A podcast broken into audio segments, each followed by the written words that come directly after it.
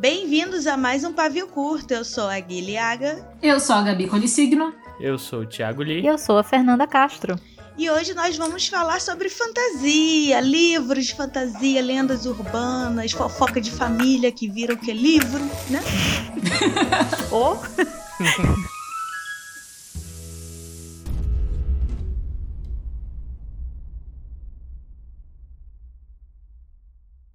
Mas antes, deixa a Fernanda se apresentar, porque a gente às vezes esquece de apresentar os convidados. Pois é, hoje estamos com ela, aquela que inventou a galinha coruja. Ela mesma, Fernanda Castro. Oi. Eu sou escritora de Aves Canibais, brincadeira. O pior é que não é brincadeira. Não, é, é brincadeira, mas não muito. Mas a gente já debateu essa teoria de que aves canibais está tudo bem, não é nada errado.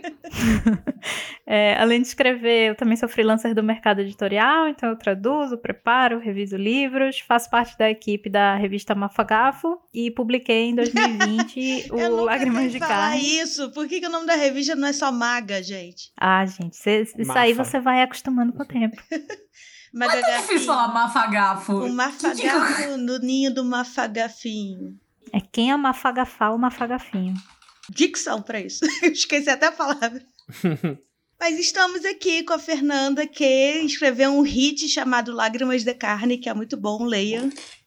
Saiu Ainda tá pela à venda, editora né? Dami Blanche. Tá sim. Finalista do Prêmio A Odisseia Fê. de Literatura Fantástica de 2021. Achei muito chique. Que Uhum. isso, chegou a flip. A Fer que está no, no curta ficção anterior, né? Então, dobradinha de Fer. É verdade, tô muito podcaster ultimamente. Ah, ela pagou pra estar aqui, né? A agente dela pagou pra ela estar aqui, que é a Gabi. É o nepotismo dos podcasts. Conta aí Eu, como não, é que eu chamo meu sócio, no outro meu autor. É aí, gente. Ah, o Sol. O sócio. Não, agora eu só me refiro ao sol como meu sócio. É, é isso. Me con- conte um pouco para a gente como é que foi a, a- começar a trabalhar entre Gabi e a agência MAG com Fernanda Castro, essa belíssima escritora. Que somos todos. Não, eu acho que a Fer devia contar rapidinho como ela chegou em livro, porque a Fer também não é da, da área. Ela fazia um doutorado em computação. Computação, eu sou formada em ciência da computação, mestrado, larguei o doutorado na metade por causa da literatura. Não façam isso, crianças, não recomendo. Inclusive, é, temos dois mestres em ciência da computação aqui na mesa. Não, nós descobrimos que Mestres. eu e o Li, a gente tinha tudo pra se conhecer por causa de computação. Pois e a é. gente foi se conhecer por causa de Não, livro. A Gui falou que fofoca tá, vai, faz parte do tema. Pois, a gente. Eu sou formado em ciência da computação, né? A Fer também. Eu sou pela UFS, na Universidade Federal do Sergipe, e a Fer pela UFPE, de Pernambuco. E a gente descobriu que o meu orientador de TCC é, foi orientado pelo orientador Nossa, da Fer. como é Pelo foi? meu tipo professor. assim. Pelo meu professor. Isso, foi orientado pelo professor da Fer. E que a Fer trabalhava com robótica, com uns robozinhos que eram feitos pela Lego. E eu também trabalhei com esse robozinho na, na minha, no meu TCC, sendo que o meu orientador, como ele estudou no fez doutorado na UFPE, ele trouxe um robozinho desses da, da UFPE. Então talvez eu tenha trabalhado em um robô que a Fer tinha trabalhado antes também. Olha só. O mundo é um ovo. Uma informação inútil. Adorei. Muito Não, peraí, ainda tem que acrescentar a melhor parte da fofoca. Ah, sim. Esse meu professor, ele é primo de Alceu Valença e Elba, de Elba Ramalho Zé Ramalho. Alceu Valença não. De Elba Ramalho Zé Ramalho, essa é a melhor parte. É tipo, você está ligado Sim. a todo mundo por dois graus de diferença. Olha Uhum. só, vamos chegar no Obama daqui a pouco.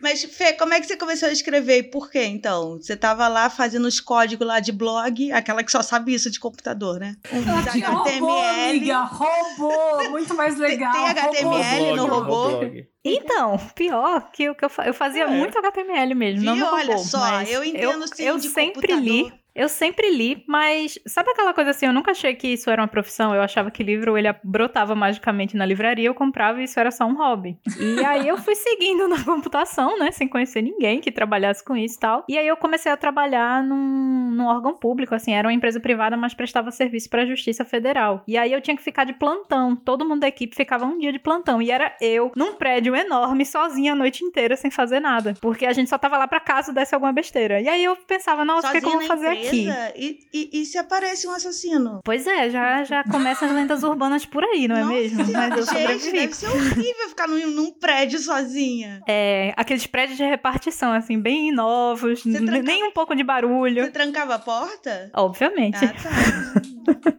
Nossa. E aí eu, né, sozinha com os fantasmas da repartição, eu resolvi Os criar um blog da pra falar de livro. repartição, Eu quero esse livro agora. Fantasmas da repartição. Super burocráticos em suas assombrações. Aí eu resolvi fazer um blog, que foi o finado The Bookworm Scientist, que eu Ai, dei esse belo nome blog. que ninguém também conseguia falar o nome, que eu, assim, cheia de ideias, né, de como, como não fazer publicidade, marketing das suas coisas.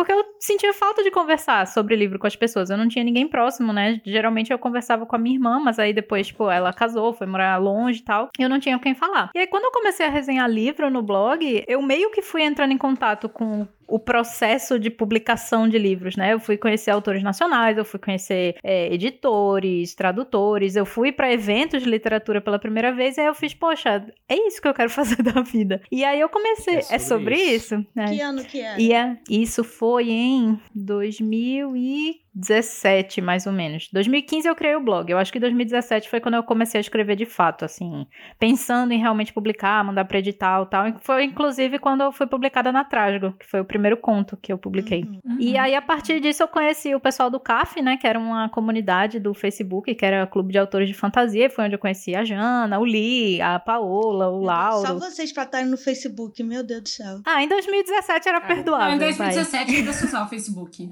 É. Uhum. Eu fiz meu mestrado. Acho que foi o último em- ano que eu usei, assim. É, eu fiz o meu mestrado, em- entreguei em 2017 com uma pesquisa etnográfica no Facebook, então ainda tinha. E Teve 500 respostas. Acho que a partir de 2018 já era cringe, já. Aí É. já começou a ficar Mas esquisito até 2017, acho que...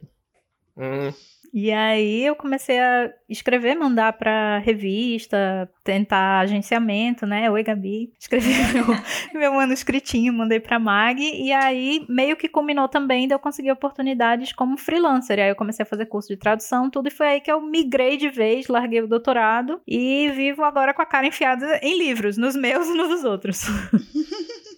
A Fernanda e a Karen foram as duas primeiras autoras que, que entraram pra MAG depois da, do recebimento de originais em 2019, né? Ah, então foi por submissão? 2019. Olha aí. Viu? Quem diz Foi. que não existe, existe sim. Passei toda a ansiedade, esperei o prazo inteiro.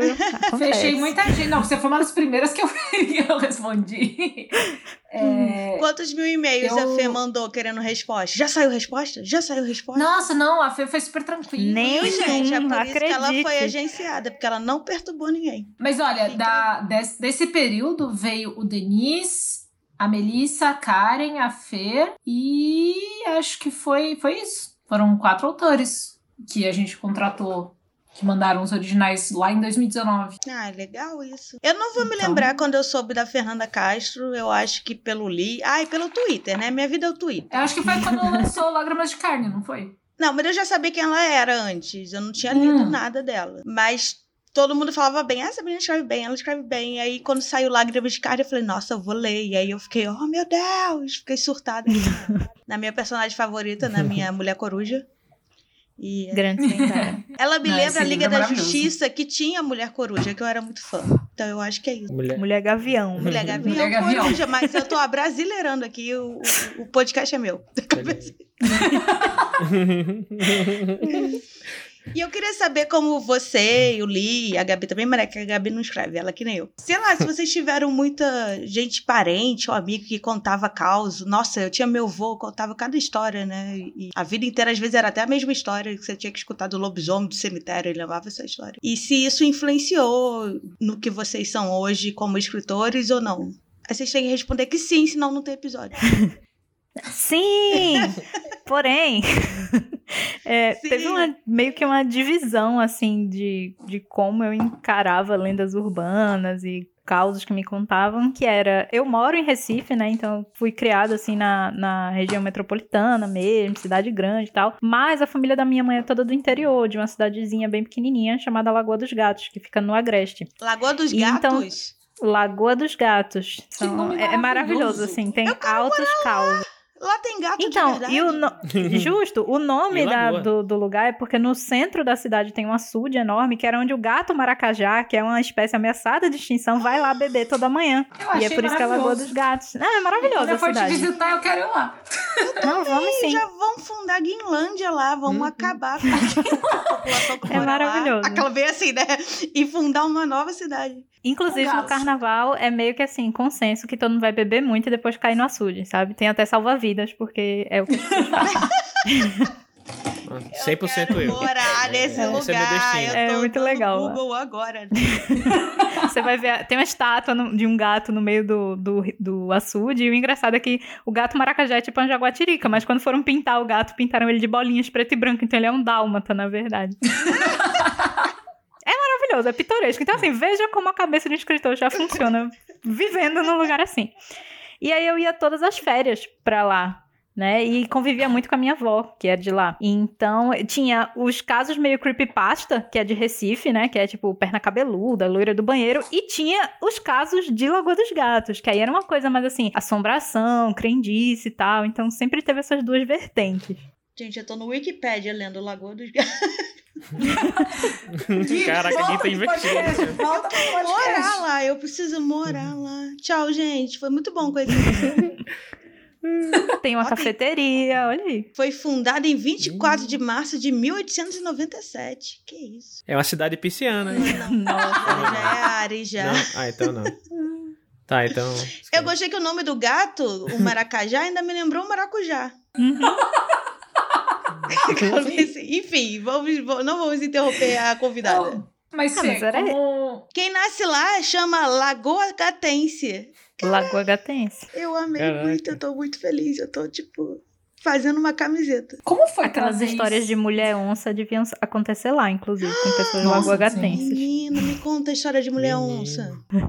Não, não tenho histórias da minha família, mas estamos aí, né? Mas Lagoagatenses conta, deve ter que é felinos. fofoca. Qual é dessa fofoca? Não, aqui tem o, o- Eu acho que mais na região centro-oeste, eu acho que tem muito caos, né? De mulher que se transforma em onça. Quem? O quê? Mulher onça, gente? Que isso? Uai, eu nunca sou do. Sudeste. Nunca ouviram falar de mulher onça? Não. Nossa. E olha que eu adoro onça, eles são tão bonitinhos. Tem. Eu achei que a a Gabi ia falar agora. Olha que eu adoro onça e adoro mulher.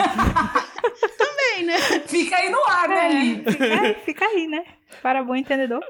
Mas. É, gente, elas transformam. Agora sim, eu não sei, porque eu vejo muita variação dessa, dessa história. A gente tem uma noveleta da, da Mafagafo e uma Faísca que falam desse negócio, mas elas também abordam de jeito diferente. Mas é tipo assim, às vezes é a mulher onça, ela perdeu um filho e aí ela vai atrás de roubar uma criança de alguém pra Meu deixar de ser Deus, onça, é alguma coisa Nazaré. assim. É, tem gente que trata como se fosse lobisomem, assim, de tempos em tempos, a onça Ah, precisa sair, entendi. se alimentar e tal. Tem várias vertentes. Eu quero uma mulher onça feminista que mata um homem branco. Eu, eu quero esse livro agora também. Leia Mafagafo, vou lhe mandar. Hum, tô sentindo que, que a Gui tá adorando esse Eu episódio. sou muito já. fã. Falou Lagoa dos Gatos, eu tô super aqui. Vou imprimir a bandeira da cidade. Falou Lagoa dos Gatos, mulher. É, e você, Li, como é que te- tem, tinha muito caso na sua família? Hum. Fofoca de, de, de lendas? Tem. Na verdade, eu acho que assim, houve, como a a Fê falou, né? Que tem dois, dois momentos, assim, na, na vida dela, como ela interpretava esse tipo de, de causa, de história. Eu acho que pra mim também, eu acho que pra todo, todo mundo, assim, que, na- que mora em cidade grande, eu também, né? Aracaju tem, sei lá, 600 mil habitantes. Não dá pra dizer que é uma cidade pequena, não é? Não é Rio de Janeiro São é Paulo, mas capital, também né, é uma cidade pequena, né? Sim, É a exatamente. cidade grande que tem. E, uhum. Não, é, é, e deve ser maior do que muita cidade de, de- de- do que as maiores cidades de muitos países por aí, né? É maior que a minha Enfim, cidade. E aí. É. então, é, meio que vo- ah, você, quando jovem, né, quando adolescente, quer ser disruptivo, né? E, e você acaba meio que indo um pouco pra influências de fora, né? Estrangeiras ou, ou coisas que, que não são populares no sentido de. Não, ser, não que são do povo, né? Assim, o, tudo que é popular, ah, é. música brega é, contos, é, historinha de, de pra, boi dormir, e, e, sabe, essas músicas assim populares, sertanejo, forró, assim, quando você é jovem, assim, e quer, e quer ser meio rebelde, assim, você acaba meio que negando esse tipo de coisa, né? Então eu gostava de, de ouvir rock. O Li era emo, Gostava é isso de- que ele de- quer de- falar. Ele, ele- Me deixa que eu quero ser Não, triste. não. Eu tô ocupado sendo triste. eu quero ser triste. Pior que, não, pior que eu não era emo, eu era mais pro lado da galerinha metaleira. É, assim, até sabe? porque o emo Do veio, que- a gente tava na emo. faculdade, amigo. A gente é velho. Uhum. Ah, vocês são mesmo. E aí, e aí, tipo, eu acabava muito. Tipo, eu, usa, eu tinha essas coisas todas no meu dia a dia, mas eu acabava renegando, assim, um pouco, né? Tipo, ia muito pras coisas. Ah, eu via filme, filme estrangeiro, né? Coisa americana. Ou então ficava assim, ah, porque a Europa deve ser isso e aquilo, sabe? Você acaba Aí meio que. eu peguei uma vibe essa também, de brasileiro vira-lata, não sei Uhum. por quê. É, então. A gente acaba meio que, que, que sendo criado com a ideia de que, ah, o que é. O que é popular, o que é do povo é ruim, né? Sim. É mais baixo, assim, é, me- é menor. Então, pô, hoje em dia, é, se você olhar, você pegar minha playlist de gente é Spotify oposto, aqui agora, o que mais tem é, é música brega. assim, música brega e, e coisas, e coisas que são ditas bregas, assim, tipo, sei lá, calcinha preta. Calcinha preta eu ouvi a minha vida toda, até porque é, é- é a maior banda sergipana de todos os tempos. Só que assim, eu ouvia o tempo todo, mas assim, era coisa de tipo, você só ouvia background, assim, você não, eu nunca colocava calcinha preta pra ouvir. Hoje em dia, acho que é a segunda, terceira banda que eu mais ouço no Spotify, assim, sabe? Então eu, eu comecei a resgatar, depois de um tempo, eu comecei a resgatar essas coisas, tipo, pera aí, isso aqui não é ruim, isso é bom. Isso não é segunda categoria, sabe? Isso é, é, é a cultura do nosso povo, assim, sabe? E aí eu comecei a, a resgatar coisas, assim, de, de, da família, não assim pra falar, pra ver qual é, a- qual é a minha, é, qual é a minha ascendência, não, é tipo, é, eu sabia que meu avô, eu achava, por exemplo, que meu avô tinha nascido numa cidade, eu descobri que ele nasceu em outra cidade, e aí eu achava que minha avó era sergipana, mas minha avó é alagoana, sabe? Tipo, coisas assim que eu nunca não sabia. E aí fui atrás de coisas, tanto é que um- uma historinha que eu escrevi que ainda preciso integrar até outubro pra, pra Geek, ainda tem que revisar, ela se passa na cidadezinha, na cidade em que meu, em que meu avô nasceu, e tem e ca- coisas é, e coisas verdadeiras. Não, não é o Lago dos Cachorros. Ele nasceu na cidade chamada Frei Paulo, né? que na verdade a cidade chamava São Paulo, porque tipo, um, um, um frei que chamava Paulo criou a, a, cape- a capelinha de, de, de São Paulo na cidade, e aí botou o nome da cidade de São Paulo. Só que, tipo, São Paulo, né? é, todo mundo zoava a cidade, porque, tipo, ah, mas, mas não é São Paulo, existe a São Paulo, né? E aí resolveram mudar o nome da cidade pra Frei Paulo, porque, tipo, não fazia sentido ter uma cidade chamada São Paulo e que não seja São Paulo. E aí, tipo, e aí eu desculpa, fui pesquisar sobre a cidade, eu contava, que depois eu fui perguntar pro meu pai, que meu avô não, não, não tá mais vivo, né? Falei, pai, as coisas, que- aquelas coisas que meu avô falou são verdade mesmo? Tipo, meu avô, meu avô trabalhava entregando mensagem pra cangaceiro ah, é o no meio do mato. aviãozinho. Eu É, gosto tipo- do, do aviãozinho. Uhum, é, ele era tipo aviãozinho. E aí, tipo. E aí, inclusive, meu avô me- tinha me dito que conheceu o Lampião. E aí eu fiquei cresci com isso daí. Meu avô viu Lampião, meu avô viu Lampião. Aí depois eu perguntava pro meu pai, né? Só pra confirmar as coisas que eu ouvi quando era, quando era mais jovem, né? Que pra Uhum. certeza que eu, não tava, que eu não tava ouvindo errado. Aí, aí uma coisa que eu fiquei triste foi porque meu avô realmente não viu o Lampião. Ele falou, ah, eu não vi o Lampião, não. Eu falei, "Ah, mas eu lembro dele me falando isso. Ele, ah, não foi esse o caso. Na cidade que ele morava, quando veio energia elétrica pela primeira vez, o transformador estourou. E aí alguém na cidade, no meio da praça, gritou: É Lampião, é Lampião. Aí todo mundo fugiu, correu para suas casas. e, tipo, ninguém saiu de noite esse dia. Mas de Lampião mesmo não era, não. Mas assim, só que, tipo, Lampião já passou por essa cidade. Enfim, tem muitos, muitas coisas, muitas histórias, assim, que pa- perpassam pra família da. da a, a minha família, que assim, eu nunca dei bola pra isso, pff, cangaceiro, isso é coisa de, de- Uhum. sabe? E aí eu fui atrás dessas, dessas coisas, assim, e aí, cara, é, é um caldeirão, assim, enorme de coisa pra contar a história, sabe? E aí foi um, um texto que eu, que eu escrevi que não ainda tô reescrevendo, que é completamente baseado nessa. Tem coisas reais e coisas fantasiosas, obviamente, que é totalmente baseado nessa história. Enfim, tem coisas que, que você vai descobrindo que é. Assim, coisas que vêm do povo que você acaba renegando, mas ah, para mim eu acho que tem muito mais valor do que você né, pe- pegar coisa de outros países, principalmente se for Estados Unidos, né? For dos Estados Unidos. E você, Gabi, você se lembra de alguma coisa assim durante a sua criação como ser humano? Sim, eu sou do interior de São Paulo e Bragança é divisa com Minas, mas eu cresci, passei parte da minha infância no interior do Rio de Janeiro. Então, e, e parte dela também na Espanha.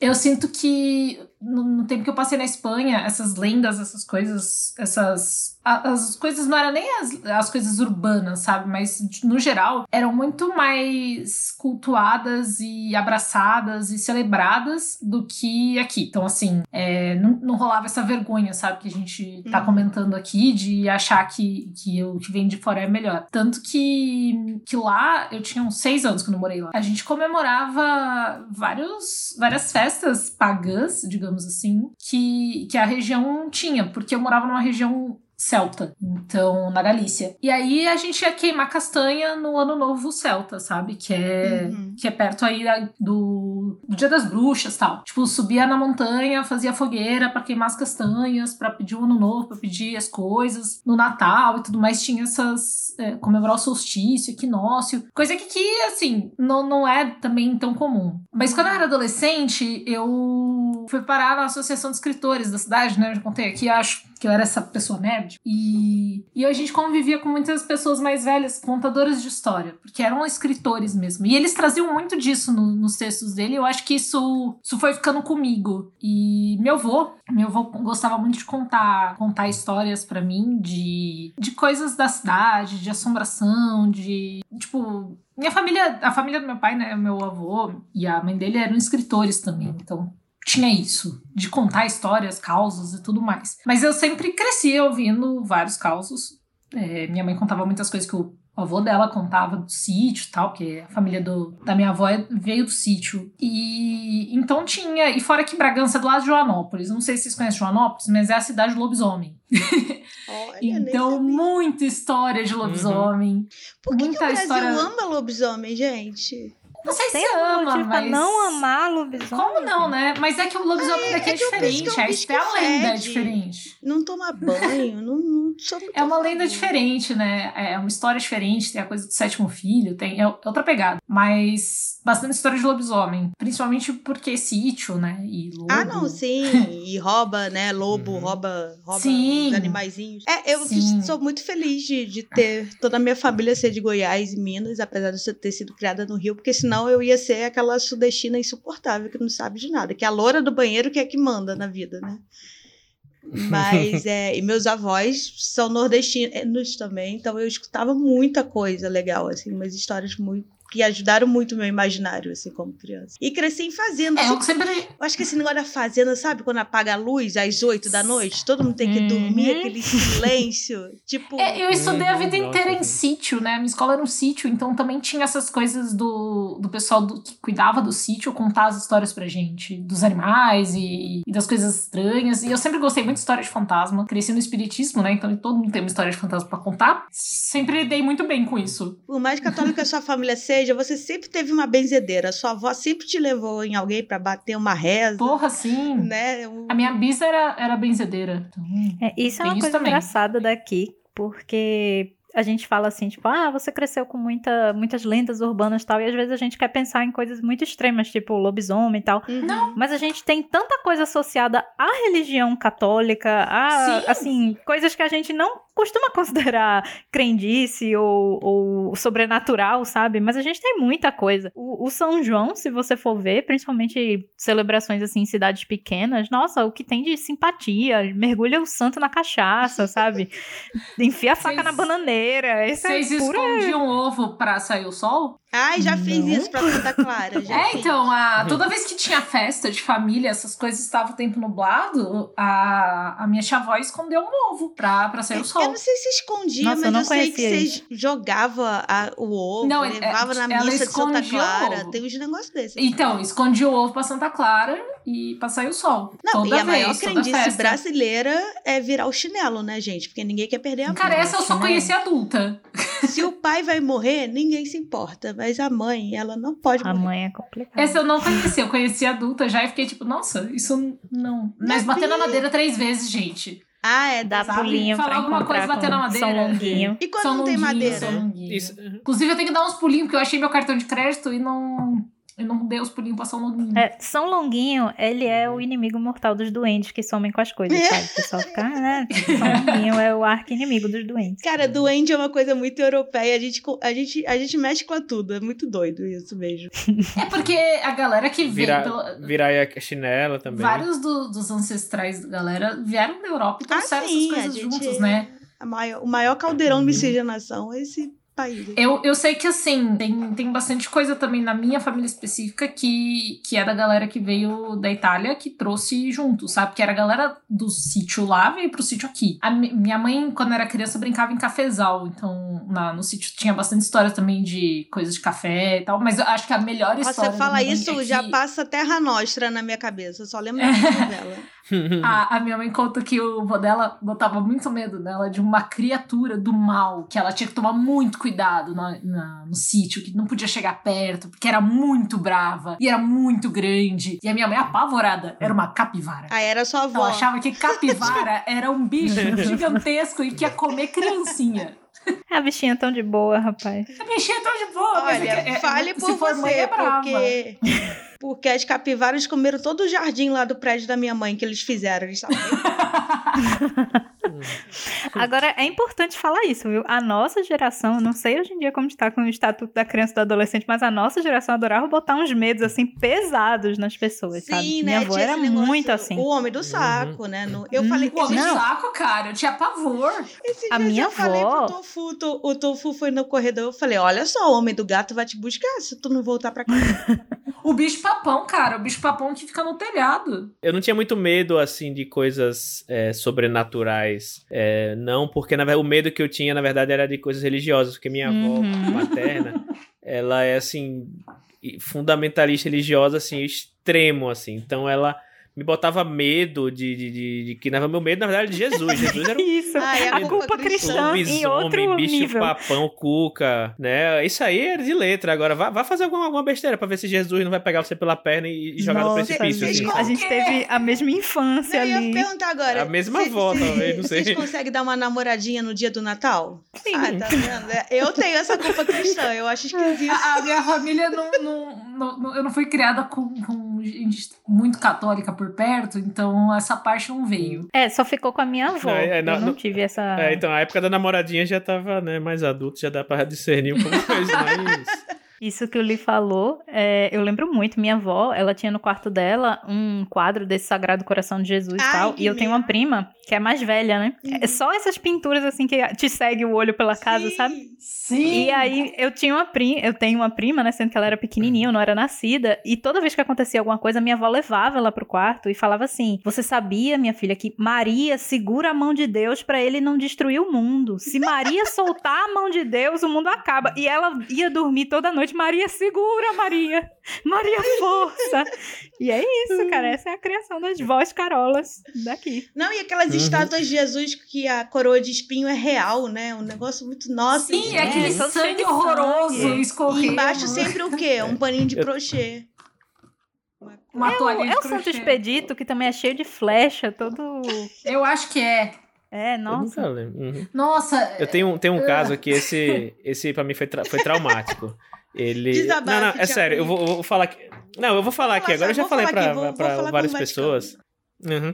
Mas assim, foi, foi. Imagina pra uma criança de, sei lá, quantos anos na época. Eu lembro que na época eu, eu via carrossel antigo. Então imagina quanto quão, quão velha é essa história. E minha avó, eu passava os finais de minha Como meu- meus pais eram divorciados, minha mãe morava longe, eu passava os finais de semana na casa de minha avó materna, né? E aí eu lembro que todo domingo à noite a gente tava vendo Fantástico. E ela ficava falando, né? Ela lendo a Bíblia lá e abria alguma página qualquer da Bíblia. E isso pra mim, assim, e aí eu acho que isso aqui até foge. Isso aqui nem, eu nem acho que é cultura popular. Acho que é meio que já uma, um fundamentalismo religioso mesmo, assim, uma loucura religiosa mesmo. Que ela abre todo domingo, ela falava, lia algum trecho da Bíblia que eu não lembro qual é, nunca fui atrás, que era alguma coisa que dizia que. E então, numa noite de domingo, Jesus vai voltar e os pecadores serão enviados pro inferno, uma coisa assim. Isso ela falando na noite de domingo pra mim.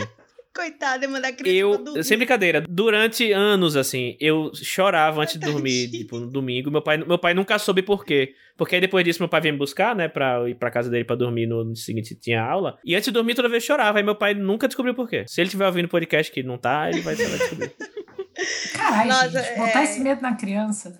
Eu tinha medo do homem do saco. Uhum. Porque a minha avó falava isso. Não, eu só ia falar que toda cidade pequena tinha uma casa destruída, que todo mundo falava que era a casa da bruxa. É.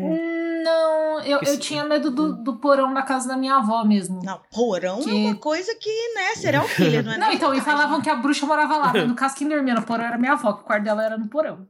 Não, não existe Aquele- aquela série lá do aqui, Hill House. Então, assim, nunca É. vivi mesmo. Gente, Aquela série Hill House, eu é Gabi House. tinha muito medo de ir no porão da casa da Bisa. Eu só ia se alguém fosse junto comigo. Eu acho que eu nunca vi um E- porão também ao vivo. Nossa, é, é, em Bragança tem bastante, porque como é um monte de morro, a maioria das casas, dependendo do lado que você tá da, da rua, a casa vai crescer pra baixo ou pra cima. No caso do lado que a casa da Bisa ficava, tinha quase dois andares pra baixo. Então tinha o porão. E eu tinha muito medo de ir no porão, muito medo. Só que assim, se eu tivesse com a minha prima e com a Stephanie, só com minhas amigas, aí é ok ir no porão, até porque a gente jogava videogame lá, nas férias e tal.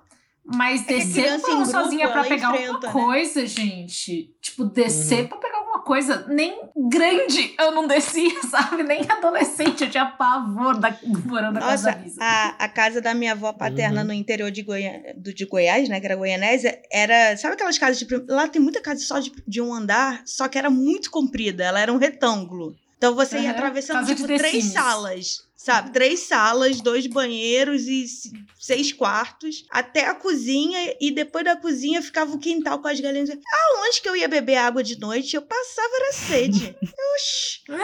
Mas eu tava falando do homem de saco porque eu tinha medo mesmo. A minha avó, minha, minha bisa, né? Minha avó, minha tia avó, pra gente não ir na entrada da casa, elas falavam que a gente não podia ficar na janela olhando e tal, porque o homem de saco ia passar. E eu tinha muito medo. Muito medo. Tipo, qualquer pessoa que É, passasse é um carregando um saco preto, eu já achava que o homem de saco ia me pegar.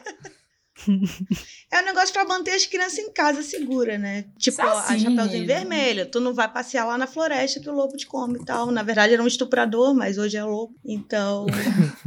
mas eu acho que ninguém mais cria filho falando isso. Será que? Por favor, não. Ah, cria sim, cria sim. O interior ainda existe também. Mas as é de bom tom? medo. É de bom tom.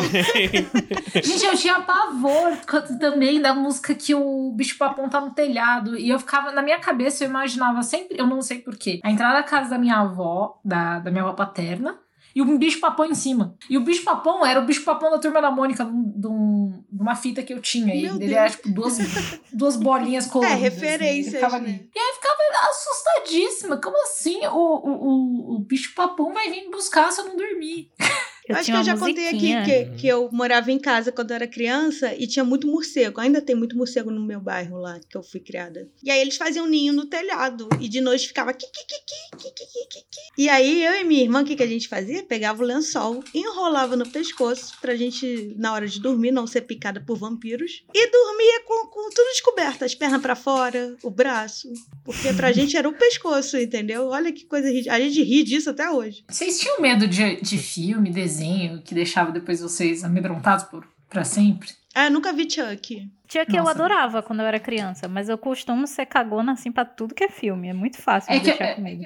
Eu tinha medo da- das árvores da- e da transformação da bruxa da Branca de Neve. Sim, eu tinha. Ah, ok. Aquele desenho não é pra criança. Tá errado. tá errado. É, de filme acho que eu não tinha muito, não. Mas também eu não, eu não procurava, sabe? Eu não, Ah, não, ia não, não, do nem é de não. filme de terror, gente. De filme de criança mesmo. Falando em Branca de Neve, tem uma história também que a minha irmã foi pequenininha. Eles, meus pais ganharam uma viagem pra Disney e tal e levaram minha irmã. E minha irmã, tipo, bem pequenininha e sem não falava inglês, né, claro. Aí não perguntaram onde é que ela queria ir. Eu não era nascida, ela é bem mais velha. Ah, tá. Oxi. Nem, nem existia. Isso na não era verdade, eu estava na barriga da minha mãe. Ficou Eu a estava Fernanda na boiando no açude e não foi pra Disney. É, olha aí a distinção do mais velho. Mas aí ela fizeram assim, onde é que você vai, né? Aí ela olhou as atrações e tinha uma que se chamava assim, As Maravilhas da Branca de Neve. E ela, tipo, é esse que eu vou, né? E é um trem fantasma, na realidade. Porque você entra e, tipo, é coelhinhos, não sei o quê, e depois tudo se transforma na bruxa. A minha irmã deu um escândalo, começou a xingar todas as pessoas do parque em português. O pessoal desesperado, sem entender o que, é que aquela criança tinha. E ela ficou traumatizada, assim, pro resto da vida com a Branca de Neve. Nossa, coitada. Eu, eu acho que eu não gostava da Cuca do sítio do Pica-Pau Amarelo, mas eu não lembro. Então. A Cuca era do mal e tinha a música, né? E hoje eu amo É. a Cuca. A Cuca é tudo. Que a Cuca vai, vai dormir, senão a Cuca vem te pegar, né? Então também É, tem isso. tem- Nossa, né? E o boi da cara preta? Boi da cara preta, eu nem sei o que é, mas eu tinha medo. Não. Ai, virou um, um longo episódio sobre traumas de infância agora. É mas como vocês colocam isso nos textos? Vamos puxar de volta. É assim que nascem os livros, é traumas da infância. Um vilão chamado Boi da Cara Preta. Pode ser um deputado do PSL. Bem atual. Mas conta pra gente, Fê, como é que é um pouco do seu processo, assim, de criação, de pensar em fantasia. Você já escreveu contemporâneo ou sempre é pra esse lado da fantasia? Eu já escrevi algumas coisas, mas eu tenho preferência realmente por fantasia. Já escrevi também algumas coisas de ficção científica, mas acho que fantasia é onde eu me encontro, sabe? Onde Uhum. eu consigo expressar as coisas é, mais fácil. Geralmente, assim, pergunta qual é o meu processo, não tenho processo, mas geralmente. Bagunça. É, bagunça é o processo. Mas geralmente eu parto de algum, ou de alguma sensação, ou de alguma imagem, algum ser que eu imagino, sabe? Geralmente de personagem de conflito. O mundo, o cenário, tal, vem tudo depois. Eu não sou, assim, muito ligada em enredo, naquele sentido, assim, nossa, vou fazer uma intriga política, 10 mil reinos e esse sistema de magia. Geralmente eu não tô muito preocupada quem vai ganhar a guerra. Eu tô preocupada assim com. Mas quais são os conflitos dos personagens, sabe? Por que, que eles estão sofrendo? Então, geralmente eu parto disso. E aí eu tento escrever conflitos que não é que eu tenha passado por aquilo, mas que eu tenho alguma sensação de como é estar tá na pele daquela pessoa, sabe? Nem que seja. É, por exemplo, eu escrevo muito conflito de irmão. Eu tenho uma relação ótima com a minha irmã, mas é justamente isso, assim. Eu sei como é conviver com o irmão, eu sei o que é um, um tio que gosta mais de um, gosta mais de outro, sabe? Eu sei como é a competição que acontece em casa, então eu me sinto confortável de escrever sobre esses Realmente é uma grande terapia esse episódio. É uma terapia, sério. Todos os meus problemas estão ali. É, minha mãe que fica horrorizada. Minha filha, você vai contar tudo da família. Eu faço, mas as pessoas estão perguntando de onde a história saiu. Ah, e família tem, tem personagem melhor que aquelas confusão de família brasileira. É, pois é. Às vezes é triste, né? Às vezes é bom. A minha avó e minha tia-avó brigam o dia inteiro. Elas dariam ótimas personagens, sabe? Elas moram juntas há 40 anos. Elas brigam todo dia. Ai, deve ser isso. Ai, não consegue viver uma sem a outra, com certeza. Exato! Uhum. Uhum. Elas brigaram por um copo esses dias. Ai, a velhice também, né? Não tem o que fazer. E aí, quais são os projetos de vocês para novas fantasias, para novas lendas? Hum, vai ali. Eu? então, né? Mas, eu, tenho, eu tô olhando aqui pra agora pra, pra quatro. Pra, pro meu muralzinho. Que sempre que eu tenho uma ideia nova, assim, que eu. Caraca, isso aqui tem. Tem, tem como dar liga. Eu coloco aqui no cantinho do meu, do meu mural. E aí tem cinco coisas. Um é o que eu falei lá no começo do episódio, que já tá escrito, só preciso reescrever. Porque, enfim, toda. é- é- escrever é reescrever, Ah, né? Então. Tem outro. Tem uma. uma eu já vou, já vou jogar uma coisa. Quem quiser pegar a ideia e fazer também antes de mim, é bom que aí eu já, já me livro, não preciso fazer, porque alguém já fez. Eu sempre quis fazer uma. Uma fantasia, entre aspas, épica, assim. Baseada, não, não diretamente, mas assim, baseada espiritualmente em canudos. Sim. Sempre quis fazer um, um- uma- algo assim, mas nunca nem parei pra, pra, pra, sei lá, pensar direito. Só, só anotei. Tem um outro aqui que eu tinha começado a escrever, que também se passava numa, numa cidadezinha, né, no, no, no- interior do Nordeste, mas esse aí eu, eu transformei ele no- na fogueira que nunca se apaga, lá, que, que esse, já, esse aí já saiu. Eu queria fazer um romance que era não sei o que, eu peguei só o, o, o principal da ideia, transformei nesse conto. E aí nem sei se esse, se esse romance eu levo pra frente, porque eu já gastei um- metade da ideia já. O Tem um outro aqui também que eu tenho anotado aqui. Eu super É, assino isso. embaixo disso aí. Não, a, Sim. Fê já me deu, já me deu altas dicas aí, só que eu não parei pra ler ainda. E tem outro, tem outra, o outro aqui eu também tinha uma, uma ideia de, de muito tempo que eu queria fazer um Battle Royale passado no Brasil. Nossa, mas que, que, que, que 2015 isso. É, então, por isso que tá Olha aqui ainda a ideia. da gente ao frente. vivo. Mas as coisas voltam, né? Lá pra 2000 Ah, é, um alguma grande coisa, ciclo. tá na hora de novo. Inclusive, era a minha próxima pergunta, mas eu vou esperar a Fê falar, se ela quiser falar sobre quais são as fantasias que estão aí rondando a cabeça dela de criadora de conteúdo. É, e só pra Ah, é, finalizar, provavelmente tá é o que eu vou escrever não tem nada a ver com isso. Tipo, eu tenho quatro coisas anotadas aqui, mas provavelmente o que eu vou fazer não tem nada a ver com esses. Porque sempre aparece uma ideia nova que você escreve a ideia nova e ignora as outras todas. Sim. É, eu ia falar isso, assim, projetos em andamento é uma palavra muito forte, né? Tem coisas que a gente pretende fazer. Tem alguns contos meus pra sair em breve, né? Vai ter o do Farras Fantásticas, que é a, a coletânea de autores nordestinos, que já tá em produção e tal, que é Tem um conto também, que... né? Tem o Li também. Sim. É, vai sair nosso livrinho. E é, o conto que eu coloquei nessa coletânea, ele também é muito, assim, ligado pra lendas urbanas e tal, também voltado para o interior de Pernambuco. Também é em Serrita, na Missa do Vaqueiro. Então, também tem muito a ver com o que a gente tava falando. Assim, coloquei muita coisa da minha família lá. Tem o conto que vai sair na Supra Suma, tem alguns contos aí que estão rodando no- nas revistas anglófonas, também estão para sair em algum momento do próximo ano. Hum, É anglófonas. chique. Eu nem sei falar E isso. eu vou. Eu vou fazer é, uma. Como é o nome? Nossa, um furo de, de reportagem aqui. Porque eu fui convidada, eu espero que a Ana não me mate, mas como ela falou no outro podcast, eu acho que já tá valendo. Eu fui convidada para escrever para Pretérita. Ili, eu escrevi sobre canudos. É, tá, tá vendo? vendo? Não preciso mais escrever. Não, precisa, porque eu não escrevi sobre canudos. Canudos aparecem, mas a gente vai fazer o canudoverso, entendeu? Nossa, seria ótimo. Canudoverso, amei. E, Por favor. E o que eu tô escrevendo no momento, eu tô tentando, né, a duras penas avançar num romance. E assim, ele tá completamente diferente do que é Lágrimas de Carne. O Renan, que é amigo meu, Renan Bernardo, ele fala que sim é Lágrimas de Carne. Esse que eu tô escrevendo é o Risos de Alface. Porque ele é muito fofinho, muito feliz e tal. Mas eu tenho muitos planos de escrever sobre romance com vilão no futuro. Monstro, isso aí é minha, minha grande paixão. Tem um vem aí que a gente não pode falar pro ano que ah, vem, ah, é, mas sempre pois é, não, na presença da gente eu não posso fazer furo tem, nenhum. Tem né? um vem tem aí pro comportar. ano que vem, só só esperem. É. Vem aí. Gente, o vem aí do Lia em setembro, eu tinha esquecido, meu filho. Ah, já é tipo amanhã. Depois já de amanhã. tá na gráfica, sabe? Nossa, será? Já pensou assim, uhum. assim, crime de cabeça pra baixo? Eu tenho um pesadelo é. com isso. Eu, eu, eu tentei, tipo, esquecer da. tirar da mente pra poder, tipo, na hora que falar, tá impresso, eu relembrar, porque senão vou ter que ficar, tipo, 30 dias, tipo, acordando. Será que já saiu? Não, será que já hum. saiu? Será que já saiu? E eu quero fazer uma denúncia. O Lee fica aqui falando que é socialista, que é do povo, mas o livro dele vai ter brinde na pré-venda. Olha aí, o menino Olha. do brinde. Olha aí. Mas é um brinde socialista. Um brinde socialista. é o Lula, veio o Lula junto. A coxa Cara, do Lula. O sticker da coxa do Lula. A, a verdadeira perna cabeluda do Recife. Não, o que eu ia perguntar, que eu fiz até um link aqui com que o Li tava falando da gente, né, ser adolescente insuportável e depois crescer. E, né, óbvio que todas as militâncias estão de cinco anos para cá, estão cada vez crescendo mais, amém. Estamos discutindo muito isso. E a gente está tendo esse resgate da nossa cultura brasileira fora sul-sudeste, amém. É, e, e, eu, por uh! exemplo, tenho muitas coisas a aprender. Realmente, eu fico perdida tentando consumir tudo e entender. É, e o Tiago Lee e a Fernanda Castro são escritores que fazem parte desse universo. E eu queria saber que eu esqueci a minha pergunta, que eu me enrolei. Mas calma.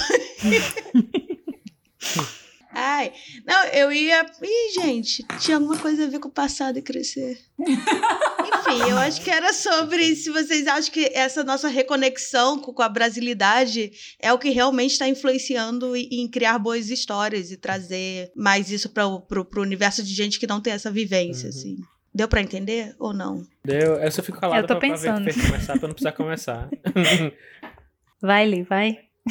Tá, eu vou, vou, vou, começar que eu já tenho até uma coisa em mente. Eu acho que sim, isso é ótimo. Né, essa, esse resgate eu acho que é, é, super importante, é super necessário e o momento é propício uhum. também. A gente, mas só como, como toda e qualquer né, discussão, a gente só precisa sempre tomar cuidado para não ir sempre pro lado liberal da coisa, né? Do tipo, ah, nossa, é, histórias, histórias nordestinas, então, né, vamos colocar mais nordestinos. Uhum é, falando só sobre Nordeste e vamos botar, tipo, quatro baianos para representar o, o, Nordeste ou para representar o Brasil como o que tá fora do centro. Enfim, é só a gente não ir para essa narrativa meio que, tipo, é, é, só botar Nordeste e acabou, né? Porque primeiro que a gente. É preciso a gente entender, e eu também tô começando, começando a entender agora. Eu também comecei a entrar nessa. surfar nessa onda. Ah, Nordeste, vamos falar sobre Nordeste. E aí agora eu tô começando a entender um pouco melhor essa discussão do tipo, pera aí. Estão falando do Nordeste, mas o que é que tá em pauta mesmo? É Nordeste que tá em pauta? Ou é a gente tentar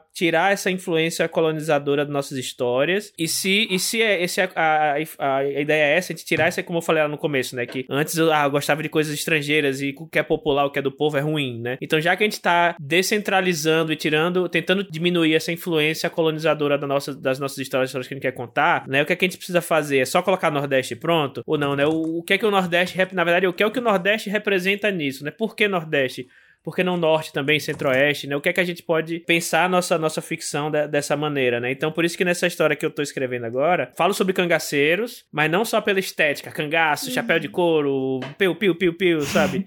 É tipo, tá, o que é, o que é, o que foi o fenômeno do cangaço. Né? Não, obviamente que eu não tô fazendo uma, uma. É uma ficção, né? Não é uma, um livro histórico sobre o cangaço, né? Eu pego um, um recorte muito pequeno de uma, de uma, e conto como de forma de ficção, né? O que é. O, que, quem eram os cangaceiros, né? Eles eram heróis, eram vilões, ou nenhum dos dois? Em que contexto eles nasceram? Como era. Que, qual a etnicidade dessas pessoas, inclusive, né? Que é uma coisa que muita gente apaga também. Não eram pessoas brancas, assim, né? Tipo, uhum. muita gente coloca ah, o lampião, assim. Mas assim, tinha muita, muitos mestiços, que muitos que, que chamavam de caboclos, né? Que eram indígenas uhum. com negros e que a etnia das pessoas era meio que apagada, assim, só para colocar na estética do cangaço, enfim, o, o, que é que as pessoas, como era a vida delas, o que é que elas representavam, enfim, aí, é, esse é o ponto de vista que eu quero trazer para as histórias, é tentar tirar essa influência colonizadora, mas não só, tipo, falar. Porque se a gente colocar cangaço, chapéu de couro, bota um monte de gente branca com, com uns é, bacamarte é... para cima assim, a gente tá sendo colonizador também, né? Tá só pegando a estética. É, porque eu acho que depende do tipo de projeto. Se você quer fazer uma, um livro uhum. sobre uma bandeira, sobre o, realmente o assunto central aqui é a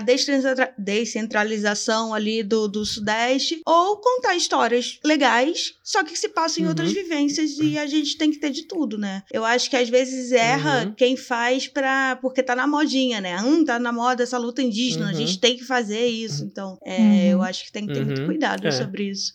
Mas é interessante, Sim. pelo menos comigo, tem me trazido essa reconexão com o que é o que é ser brasileira, sabia? Sim. É, é, conhecer uhum. muito o trabalho de vocês, o trabalho de outros escritores. É, por mais que pode tem livro que eu não gosto da história, tem livro que eu gosto, mas é, é de conhecer, assim, do tipo, nossa, tem coisa que realmente faz todo sentido pra minha cabeça e tem coisa que eu não sabia, assim. Uhum. Eu vou é, assinar embaixo de tudo que o Li falou, vou só complementar, que eu acho também que a gente, o que a gente tá vivendo hoje em dia é um processo. E é um processo natural de acontecer. De tipo, você tem um monte de autores que estão começando a ganhar espaço, né, é, para escrever essas histórias ambientadas nas suas cidades, com as suas vivências, e meio que isso traz um, um sentimento de resgate, um sentimento de orgulho, e as pessoas querem mostrar isso, sabe? Porém, é, eu não gosto da ideia de que o escritor, ele é a sua bandeira, vamos dizer assim, sabe? Uhum. Então, por exemplo, ah, a Fernanda é do Nordeste, ela vai escrever histórias sobre o Nordeste. O Nordeste não é, não tá limitado a eu escrever uma história que se passa em Recife, em que, sei lá, é, os personagens são cangaceiros ou que a gente tem São João, sabe? Não é só isso. Se você quiser fazer isso, perfeito, assim, tá super no seu direito, inclusive adoro. Mas, por exemplo, eu posso escrever uma história de aliens e esse, de morando em Plutão, e eles vão carregar as minhas vivências. O que eu acho que tá acontecendo eles é que a gente tá tendo. É, eu acho que assim, o que tá acontecendo é que a gente tá permitindo aos autores nacionais é, terem voz deles, sabe? Em vez de uma voz emulada de coisas que a gente consumia, que vinham de fora do Brasil. Então a gente tá conseguindo realmente escrever com a nossa voz, com o que é importante pra gente, com as vivências, o jeito que cada região, que cada estado, que cada cidade enxerga. Uhum é, a sua ética, as suas relações familiares, as suas relações políticas, sabe? Então acho que é um processo. Eu imagino que se tudo. Se a gente continuar sendo otimista e tudo der certo, é, eu acredito que as pessoas vão diversificar mais os temas, sabe? A gente não vai ter tanto assim autores nordestinos. A gente vai ter pessoas nordeste escrevendo vivências do Nordeste, mas em contextos muito mais amplos. E o legal é que você uhum. cria uma leva de leitores que começam a gostar mais do Brasil do que a ser brasileiro, do que ler só o Sam e a Cat acontece uhum. no colégio dos Estados Unidos, uhum. que é o, uhum. pelo menos eu fui criada lendo muita coisa disso, sabe? Tirando Pedro Bandeira claro. Que é São Senão Paulo ainda. É complicado você ter, é, colocar esse peso de porta-voz no autor, né? Porque, assim, o Nordeste, uhum. assim, todas as regiões, mas eu falo pelo Nordeste, uhum. é, são nove estados, são milhares de cidades, sabe? Ah, são milhares sim. de vivências, você tem biomas diferentes, climas diferentes, situações políticas diferentes. Então, assim, é muito complicado você colocar, não, aquilo ali é um escritor do Nordeste, eu vou ler aquilo ali e vou entender o Nordeste. Não vai? Você vai ver uma faceta, sabe? Não, senão você vai começar a cair em coisas, por exemplo, é, a Fê tá fazendo assim, anedótico, né? A Fê escreve um livro, se passa em Recife. Fala, Fê, você. É, por que o seu, seu livro se passa no bairro de Afogados? Você, você mora lá? É. Né? Qual vivência de Recife é que você mora, sabe? Pois é. É, tem, tem que parar com essa mania bairro, de, de, de, totem, de Tolkien, né? Que, enfim, felizmente o capitalismo traz isso, né? Que é a empresa uhum. vai falar do. Olha, tem uma personagem. Ou oh, tem uma uma. Ai, meu Deus, uma funcionária nordestina. Tem, tipo, aquelas fotos, né? 30 brancos e uma mulher negra no cantinho, assim. É, Uhum. acaba indo pra esse lado. Até a gente. Nós, todos do mercado, e, e quem tem o poder de edição e de determinar o que vai ser publicado, não precisa ter uma grande consciência sobre isso. Mas eu fico feliz desse resgate estar vindo. Quem sabe daqui a 10 anos. É, senão fica um negócio meio. É essa hora que a gente perde, perde ouvintes, viu? Por exemplo, da Juliette. E Eu adoro a Juliette, eu amo a Juliette. Mas, por exemplo, agora, tipo, o Nordeste é a Juliette, sabe? Hum. Tipo, é só isso, entendeu? E aí bota o chapéu de couro É, nela, manda ela cantar. E eu já levantei. veio do sertão não e é sei isso. se eu já levantei aqui, mas na vida, se a Juliette fosse feia, será que teria tudo isso que tem? Exato. Então, é capitalismo, é isso, É, entendeu? Pega o exatamente. Tolkien. Que eu E é o Tolkien que as pessoas querem consumir, né? Tipo, é uma visão de Exatamente. Nordeste que as pessoas querem. Eu quis falar feia no sentido de padrão Exatamente. de beleza de normalizado, tá, Isso, gente? isso. Ninguém, todo mundo é bonito. Tá assim? Voltando pra terapia. Uhum. Menos, Menos o. Nossa, tu viu que o filho dele tatuou ele? Ai, meu Deus. Deixa Ai, ai. E é nesse clima que nós vamos pra onde? Pras voadoras. Voa, voa, voadora.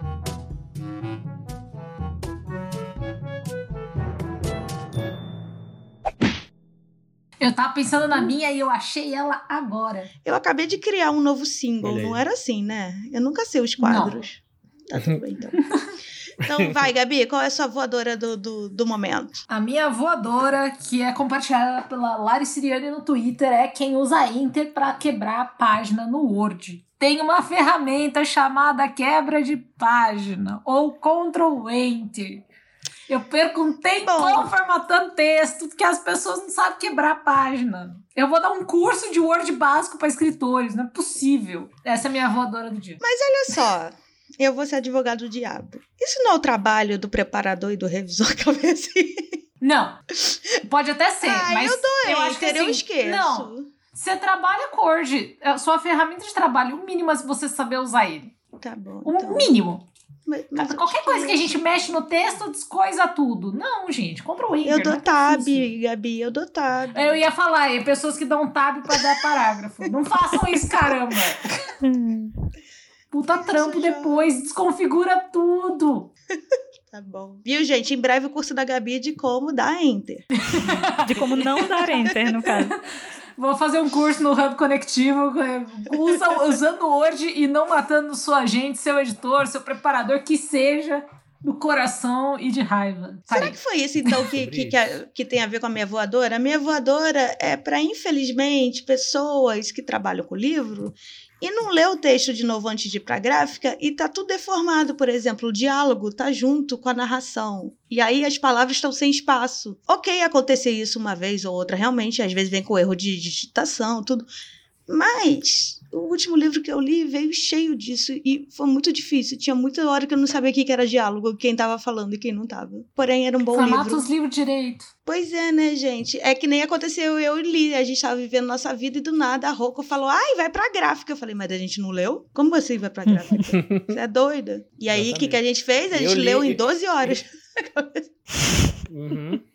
E eu achei dois erros. Foi um, não, um erro só, né? É. Foi um erro, eu achei. Mas Mas às vezes digitação, diagramação. a pessoa que diagrama, Falta às vezes, ela não lê o texto, ela só joga no arquivo ou Não. no programa Uhum. e cola um- um- uns parágrafos. É, o ideal é ter uma, uma revisão depois do livro diagramado, exatamente para olhar os problemas de Uhum. diagramação. Pois é, gente. Mas com essa Sim. mania de fazer as coisas na É. pressa, muita gente não faz isso. Então. É, mas seria legal quando isso acontece. Eu cheguei no editor, que eu conheço o editor, mandei uma mensagem: ah, na próxima edição dá uma olhada aqui, que o texto tudo. Não vai xingar muito no Twitter, né? Você pode sempre mandar um e-mailzinho legal para as empresas. Valeu? Valeu, bro. Mas não, não vai dizer que você faria um trabalho melhor, gente. Não é um Não, bom não jeito é de isso, conseguir não. trabalho como revisor, tá? Você avisa numa boa, mas você não fala, oh, eu peguei aqui um livro teu, tem 355 erros, me contrata como revisor que não passa. Não, isso é uma péssima maneira de se vender. Nossa, ainda mais se for direto no autor, você é doido? Tem pessoas doidas, amiga. Ah. Vocês têm voadora, Fê, Li, Voadora vai pra família. mas a tradicional Por ou a sua? existir. não, no geral, família. Não- Apoio. E a família e principalmente a, a capacidade de familiar de passar pano para outros familiares. Apoio muito essa voadora. Ah, aquela história, né? Não briga com seu tio no Natal, Bolsonaro, porque é Natal.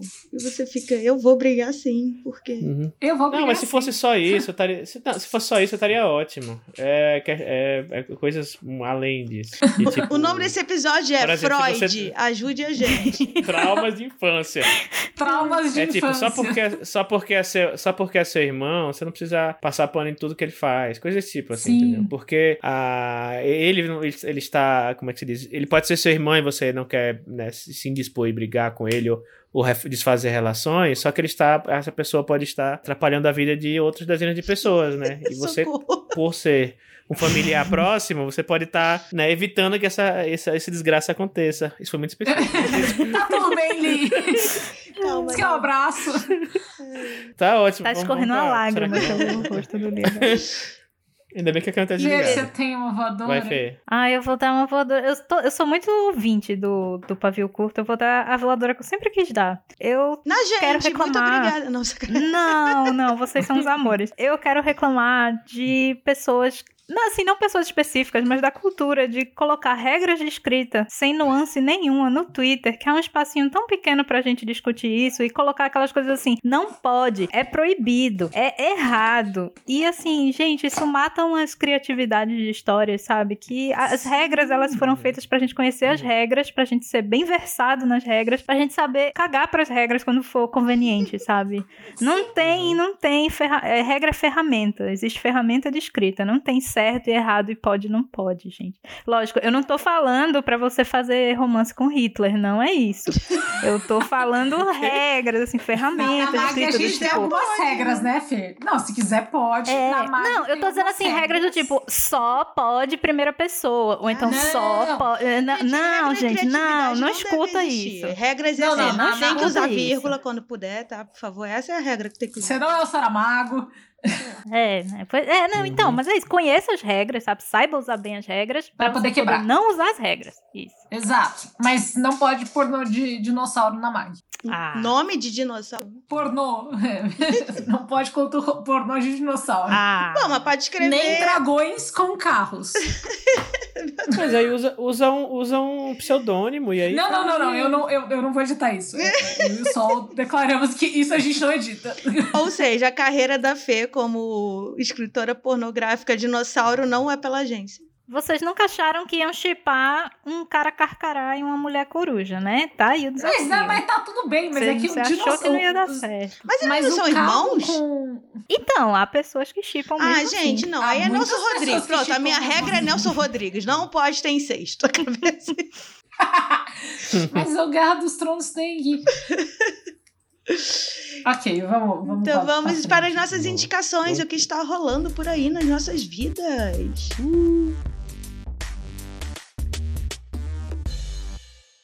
Posso começar? Pode, mas eu só vou fazer uma reclamação que eu comprei meu próprio torturado porque Thiago Lee nunca me emprestou o dele. Pronto.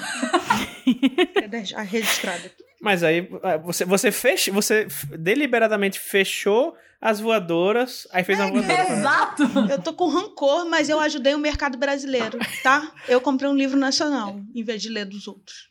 assim. A minha indicação é O Homem que Não Transbordava, do Waldson Souza. Achei que você ia falar que saiu- não transava, e eu ia falar todos nós. Ah, Nossa, que, que pesado. As outras pessoas Freud. são Não, o nome casadas. o nome do episódio vai ser Traumas de Infância. Traumas de Infância. tá, começa de novo sem eu atrapalhar. Coisa de infância.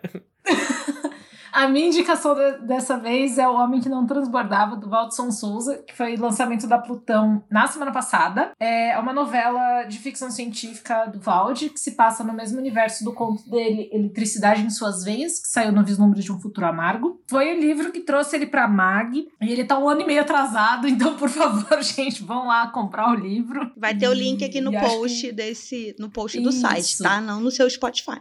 Não dá pra botar o link lá no Spotify. Mas é isso, essa é a minha indicação. Leiam essa, essa novela lindona e É. com, com com umas coisas esquisitas e pessoas que transbordam. Se bem que eu acho que agora dá o Spotify, hein? Acho que eles, eles melhoraram o negócio, acho que agora aparece tudo. Então vai ter pro Spotify também. Ah, Ah, tem. Se pá, não. Eu queria dizer que o hype foi verdadeiro pra mim. A canção de Aquiles é um bom livro. Eu gostei mais do que de Circe. Eu sei que pessoas vão me xingar agora por causa disso. Uh! E Eu tô me segurando. algumas Eu não li, eu não li a coisas, de Aquiles talvez, que eu percebi no final do texto, eu vou botar a culpa no tradutor e no editor, porque. Sei lá, tinha frase que parece que foi rápido demais. O personagem tá aqui, de repente ele já tá dentro da tenda. E você ficou assim, como é que ele fez isso? O que que aconteceu? É, e às vezes Agora eu levei spoiler. Agora eu sei que tem um Ah, personagem meu da Deus, tenda na no fim guerra de. Troia tem uma tenda. Ah, ah Aquiles morre. Ah, ai, meu Deus do céu. Olha os spoilers. E a série chamada The Chair, que é da Netflix, que é com a Sandra Oh, muito conhecida pela Christina Young, né? Que ela fazia no Grey's Anatomy. E ela é uma professora que vira a primeira diretora mulher de uma faculdade que tá tendo cortes de custos Tá tendo os custos cortados. É isso. E é muita confusão. É uma comédiazinha, dá tudo errado e é bem divertido, achei muito bem feito. E é isso aí. Tá na Netflix, vale a pena. Netflix. Fê, você quer indicar seu trabalho? Se tem alguma coisa, leiam Lágrimas de Carne. Tenho Nem lágrimas de lágrimas carne. de carne. Mas eu, como uma péssima marqueteira, como eu falo muito de livros, eu vim indicar séries. Como todo bom. As minhas indicações foram séries. Eu queria indicar uma da HBO Ma- Max que eu assisti recentemente, que é Love Life, que parece um pouco com Modern Love, sendo que é a história da vida amorosa de uma personagem, assim, desde o primeiro relacionamento dela até os dias atuais. E ele trabalha. Eu achei uma série muito honesta, sabe? Ele trabalha vários tipos de relacionamento de uma forma não muito idealizada e tal. Sei lá, assim, mostrando coisas que eu me identifiquei muito, inclusive porque fala de relacionamentos é, de amizade e de família, que sempre me atrai muito. Eu achei honesto, achei bacana. É rapidinho de ver, se eu não me engano, são oito episódios, eu acho. E o outro, Faz que é chorar. aquele. Esse tipo de coisa eu vou só no próximo governo. Faz eu chorar, mas faz chorar assim, emoção, não é de tristeza. Você não fica triste. Você chora de é bonito. Tá. No próximo governo eu vejo. e... é, pois é, quando você estiver numa fase boa, seja lá quando isso vai chegar para o Eu brasileiro. chorei muito a em, em é assim. Modern Love da, da Amazon Prime. A, prim- Ma- Pronto, Modern Love é, é de a lascar, eu primeira temporada, nossa, eu fui dormir em posição fetal, ninguém vai me amar nunca. Foi uns negócios assim. Eu falei, não, tá bom. Pronto, Love Life é bem mais leve, Tá pode ir tranquilo. e o outro é, sabe aquela corrente que tava tendo no Twitter de um traço de personalidade que não combina com você? O meu é, eu amo futebol. E tem uma série muito boa na Netflix chamada The English Game, que conta a história do surgimento dos primeiros times de operários na Inglaterra. Então, é uma ficção histórica, né? Assim, Uhum. baseada frouxamente em, em fatos reais, que conta como os trabalhadores das indústrias, né, que tinham péssimas condições e tal, usaram o futebol para melhorar as condições de trabalho deles e para deixar os campeonatos ingleses mais democráticos, assim, nas regras e tal, porque era realmente um esporte muito elitizado. E foi a partir dali que começou realmente é, o campeonato, a Premier League, né, que é o campeonato inglês, que depois veio a Champions e tal. Então, assim, achei, para quem gosta de futebol, é um aulão de história. Gente, Fernanda Castro é hooligans. Aquela bem assim que não sabe nada. Então, eu amo futebol, cara, eu amo. A, a Fer, a Fer Agora e a Ana pensando. Martino, cara. Elas são os É, foi- futebol Eu gostava muito e virou um grande espetáculo do capitalismo. E aí o Neymar me irrita, aí eu larguei. Ah, não, mas assim, nessa casa a gente tá aqui pra xingar o Neymar. não, não, não é esse futebol que eu Uhum. gosto, não. Agora eu tô pensando que seria um traço da minha personalidade que não combina comigo. Eu não sei. Depois eu penso. Depois eu penso, como bom pisciano. Ai, depois eu vejo isso aí. Ele vai fazer mais uma sessão de terapia e vai trazer no próximo episódio. Outro dia a Gabi falou pra mim, nossa, você é fofa mesmo. E eu fiquei tão feliz que ela finalmente viu quem eu sou, porque é isso. Eu só É não que você é só louca, mas você é fofa. E você, Gabi, o que, que você vai indicar pra gente? O que, que tá saindo aí de bom? Mas eu já indiquei, eu fui a primeira. Ah, então tá, eu esqueci. Quem não indicou? Ah, O Thiago então. Ah, é, é Eu. o homem. Eu esqueci de homem. Ah. Então, eu vou. Eu vou a, a Gabi vai ter um infarto agora. Porque eu vou indicar. Eu, eu, eu até preparei justamente só pra, só pra isso. Eu vou indicar a, a série Modern, Modern Family. É, falar de Modern Love, eu lembrei. Modern Family, a qual eu ainda estou na terceira, estou na terceira Meu temporada. Deus! Eu já assisti falar- Family de trás pra frente 2021. três vezes desde então. A gente tá em 2021, não entendi a indicação assim. Eu apresentei é essa porque a- série Lee faz meses. Eu já assisti a série inteira duas vezes, ele tá na terceira temporada. Ai, Modern Family é tudo, gente. Uhum. Umas 40 Tortarado, que não me páginas emprestou. pra ler.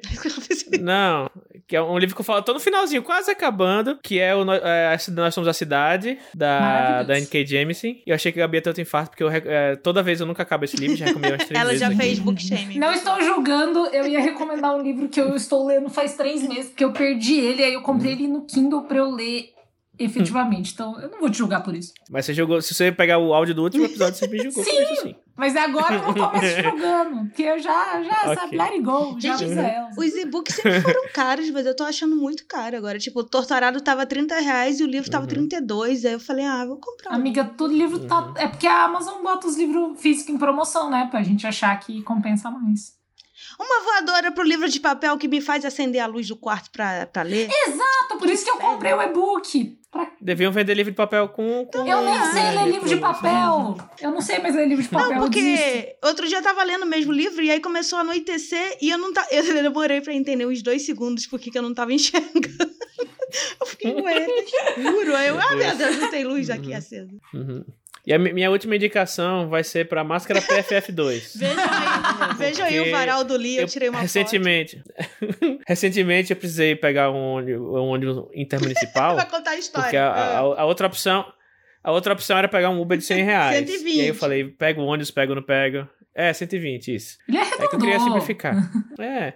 E aí, eu entrei, o ônibus tava. Eu, tipo, eu tava no, no terminalzinho lá, né? E tinha um ônibus, o ônibus era, va- tava vazio e tal. Falei, ah, se pá, não, não, né, vai ser de boa. Aí entrei no ônibus, tava com a máscara FF2, o ônibus era fechado com ar-condicionado. No ponto seguinte, me entra, tipo, o ônibus cabe, sei lá, 15 pessoas. Tinha, não me entra, tipo, umas 80 de uma vez só. E aí o pessoal, tipo, isso, sendo que assim, eu tô- isso é o, o dia a dia normal do trabalhador. É porque, como eu tava trabalhando, trabalhando em home office, então eu tava, né, mais blindado quanto a isso. Mas entrou 80 pessoas e, tipo, camelô vendendo coisa tal, não sei o que, o pessoal tirando massa pra comer coxinha, coxinha no meio do, do ônibus tal. E eu falei, caraca, é agora que eu pego Covid. É agora que eu pego, certeza. E aí eu até tava apertando, assim, o- o- os elásticos, assim, pra PFF2 grudar mais no rosto, sabe? E aí, nossa, tipo, se tinha alguém com Covid ali, eu peguei, porque o ar-condicionado girou tudo ali e já se passaram a quantidade de dias suficiente pra eu, pra eu pensar, hum, acho que eu não peguei. Ou seja, usem PFF2. Ela realmente funciona. Então, aqui um recado do Ministério da Educação, que não é desse governo, é o Ministério da Educação de verdade. Paz. Não deve ser o da saúde? É da saúde, mas ok. Ah, isso é. Eu não sei o que eu tô falando. Chega, vamos acabar isso então. Chega. Obrigada, Fê, por falar com a gente. Sou muito sua fã. Imagina, Você é uma eu pessoa que eu agradeço. sequestraria se a Gabi não tivesse chegado antes. Tudo bem, eu sequestraria o Lee, a gente já teve essa discussão. É, a gente já falou sobre Então, isso. Tudo bem. É... Vocês são os a- autores que uma roubaria da outra. Ai, que lindo. Ai, que lindo. Eu tô realizada, porque eu sempre escuto o, o, o podcast. Eu sou tipo, sabe quando o fã é chamado no palco pra falar com Ai, que Serginho legal. Então a gente tem quatro, quatro ouvintes. A Fê, a minha mãe. Não, não, agora a gente já tem mais alguém. O Tom Borges, o Elvis, Olivia. a Olivia e agora a E Fê. eu, olha aí. E eu, né? o Porque eu sou. escuta também. Eu sou narcisista. Mas Nossa, ele só escuta o por podcast. você. Eu duvido que ele escute desde o início. Alguém escuta desse início. Eu! Comecei. E eu, poxa. Obrigada. Eu não consigo escutar podcast que eu gravo, gente. Eu finjo que ele não existiu. Ai, eu não só escuto como eu rio das minhas piadas tudo de novo. Ai, ai. Então tá, muito obrigada. Tô com saudade de uns eventinhos ao vivo. Ai. Uhum. Volta evento. Tá, quando você vem, Fê, ver a É gente depois do novo governo? No novo governo, você vem ver a gente. Naqueles tempos de paz em que você vai assistir Love Live, É, tá eu vou bom. comprar uma passagem. Então tá, gente. Até mais, gente. Muito obrigada por estarem até aqui. Beijo, beijo, tchau.